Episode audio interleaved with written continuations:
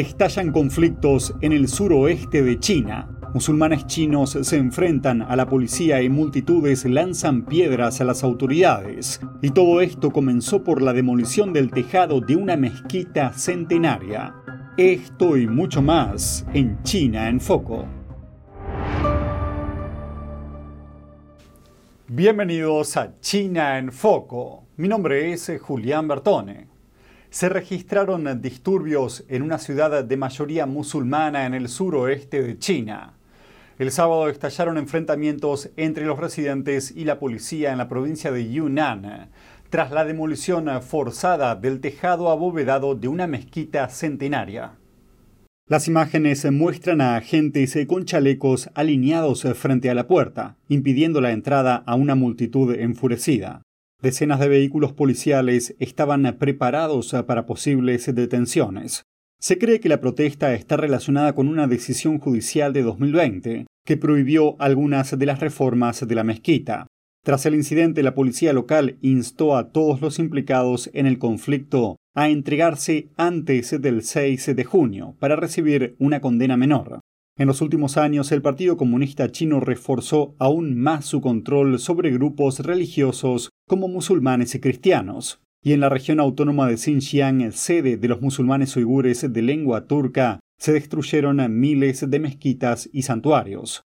Millones de musulmanes uigures son recluidos en campos de detención y reeducación en masa como parte de una campaña del PSC para asimilar a todos los chinos que no sean de la etnia Han.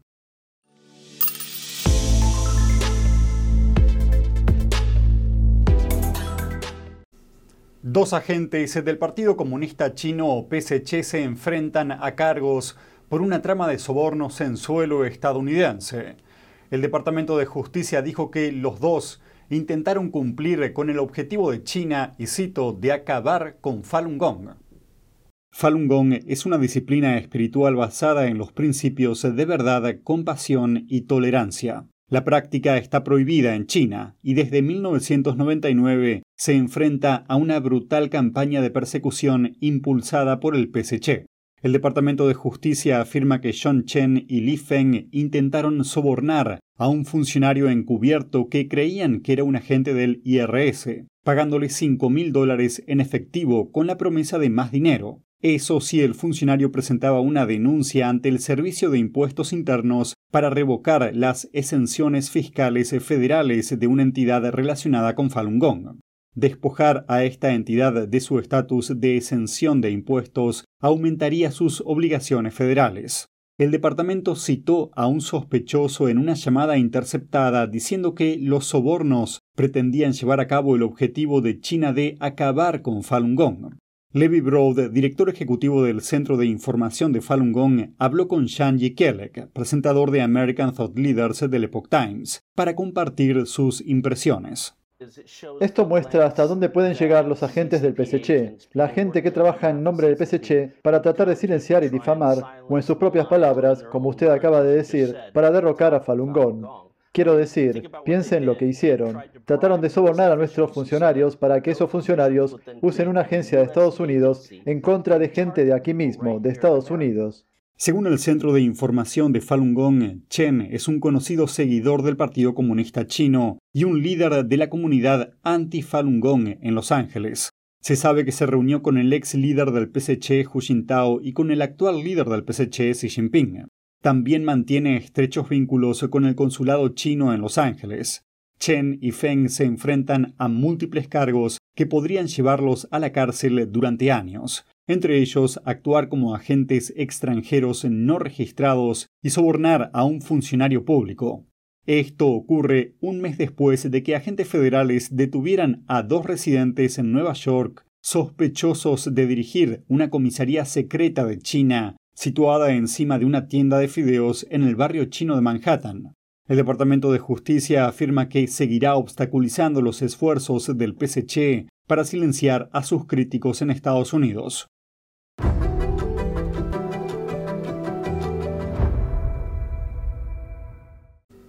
China intensifica su apuesta por las energías renovables. Según un informe de la Agencia Internacional de la Energía, la inversión mundial en energía solar supera por primera vez a la de los combustibles fósiles, con China a la cabeza. En el informe se menciona que el mundo experimentó un aumento de la inversión en energías limpias entre 2021 y 2023, y más del 90% de ese aumento provino de las economías avanzadas y de China. En 2022, China invirtió más de 545 mil millones de dólares en energías limpias, incluyendo energía solar y eólica, vehículos eléctricos y baterías. Esa cantidad casi cuadruplica la contribución de Estados Unidos, que ascendió a más de 140 mil millones. El sector solar chino se inició en los años 90, cuando Beijing empezó a ofrecer incentivos fiscales para atraer a inversores extranjeros. Como resultado, muchos países extranjeros, entre ellos Estados Unidos, empezaron a externalizar su producción a China. La integración de la cadena de suministro no solo reforzó la capacidad de fabricación de China, sino que también redujo drásticamente el precio de sus paneles solares. Ahora Occidente está empezando a notar esos efectos.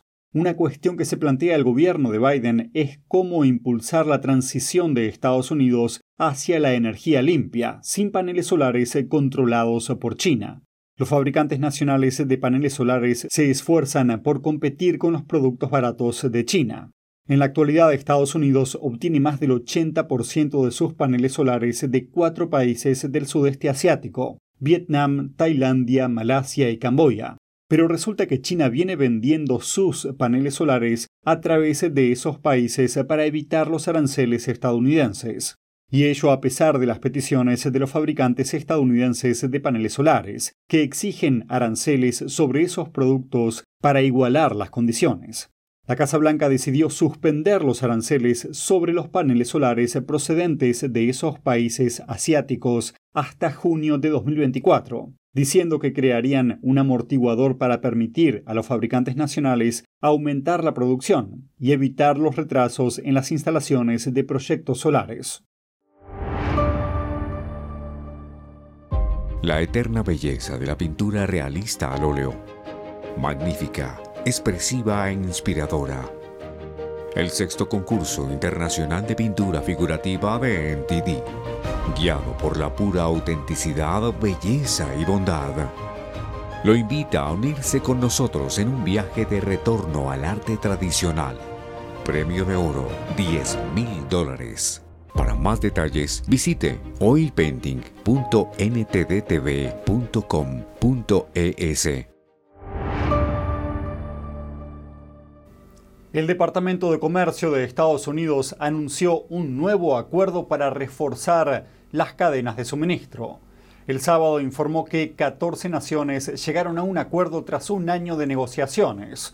Todas ellas son miembros del marco económico Indo-Pacífico liderado por Estados Unidos. En un discurso en Detroit, la secretaria de Comercio Gina Raimondo calificó el pacto como el primero de su clase. La medida ordena a las 14 naciones formar un consejo, encargado de coordinar las actividades de la cadena de suministro.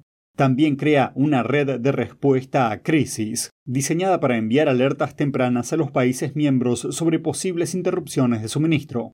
El acuerdo incluye un nuevo Consejo Asesor sobre Derechos Laborales. Su objetivo es mejorar las normas laborales en las cadenas de suministro, y estar compuesto por representantes de los gobiernos, los trabajadores y los empresarios.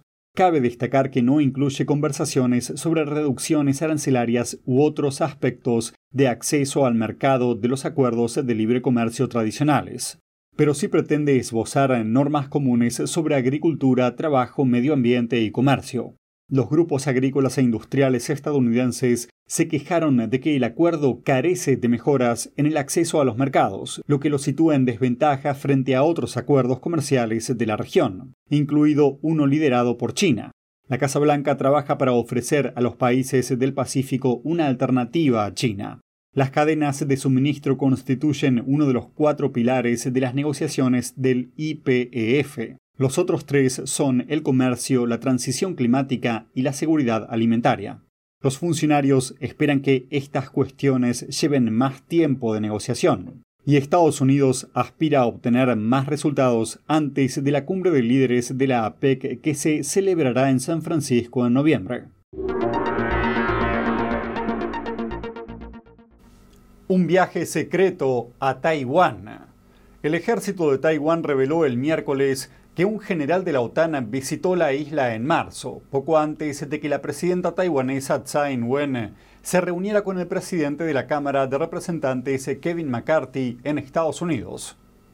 La OTAN es la mayor alianza militar del mundo. La visita del general tuvo lugar en la Universidad de Defensa Nacional. La Academia de Defensa de la OTAN dice que el viaje fue solo con fines académicos.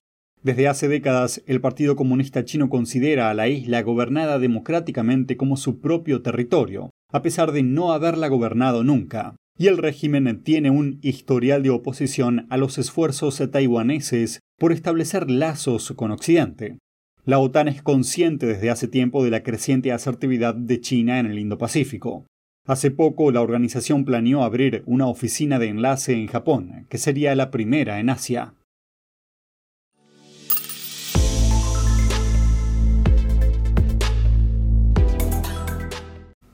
Beijing dio un nuevo paso para desafiar a Boeing y Airbus. El primer avión comercial chino de fabricación nacional completó su vuelo inaugural el domingo, pero podría despegar sin piezas procedentes de empresas de Estados Unidos. El avión de pasajeros de fabricación china realizó su primer vuelo comercial el domingo, marcando un hito en el esfuerzo del país por ser más autosuficiente. El avión de fuselaje estrecho lleva 15 años en construcción. El objetivo de la empresa estatal Comac es competir con Airbus y Boeing. El presidente Xi Jinping saludó el proyecto como un triunfo de la innovación china. El avión completó un vuelo de dos horas de Shanghai a Beijing con China Eastern Airlines, con un regreso programado para más tarde el domingo y vuelos más largos en el horizonte. Un funcionario de Comac declaró recientemente que la empresa recibió hasta la fecha más de 1.200 pedidos de aviones de al menos 32 clientes, la mayoría de los cuales tienen su sede en China. La prensa china informó que el fabricante de aviones espera alcanzar una producción anual de 150 aviones en un plazo de 5 años. Aunque se ensambla en China, el avión depende en gran medida de componentes como motores y aviónica de empresas occidentales. Hasta el momento ni los organismos reguladores europeos ni los estadounidenses certificaron el avión. Hasta que lo hagan, los principales mercados internacionales seguirán cerrados al C-919. A lo largo de la historia, las personas de fe han sido puestas a prueba para defender sus creencias, y el siglo XXI no es la excepción. Pero en un mundo modernizado hay una batalla que no solo busca destruir a los creyentes, sino a cada persona. Porque hay mensajes que dan un gran lugar a confusión y que terminan siendo un diálogo con el mal. What we are called upon is to have is to tell the truth, to stand for the truth no matter what. Otherwise, we're going to see a period of darkness like we have never seen before.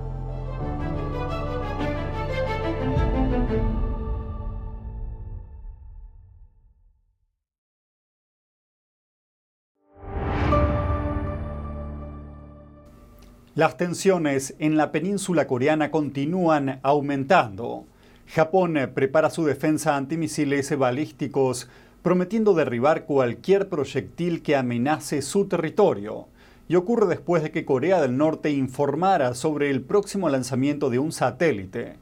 China, por su parte, llamó al diálogo entre ambas partes. Miremos qué está pasando.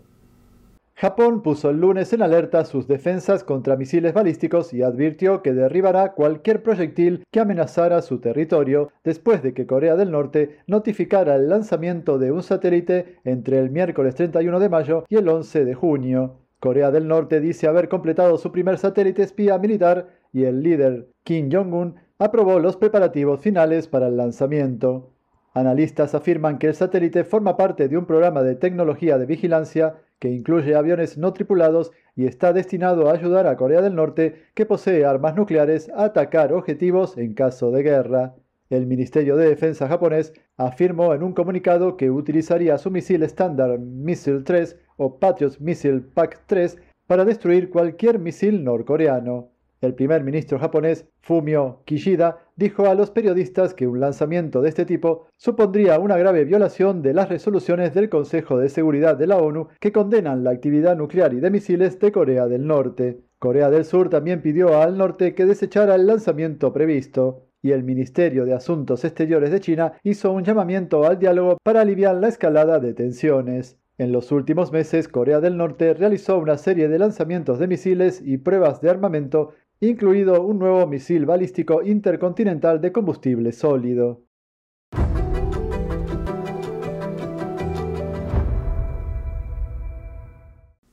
Y eso es todo por hoy en China en Foco. Gracias por acompañarnos y nos vemos mañana.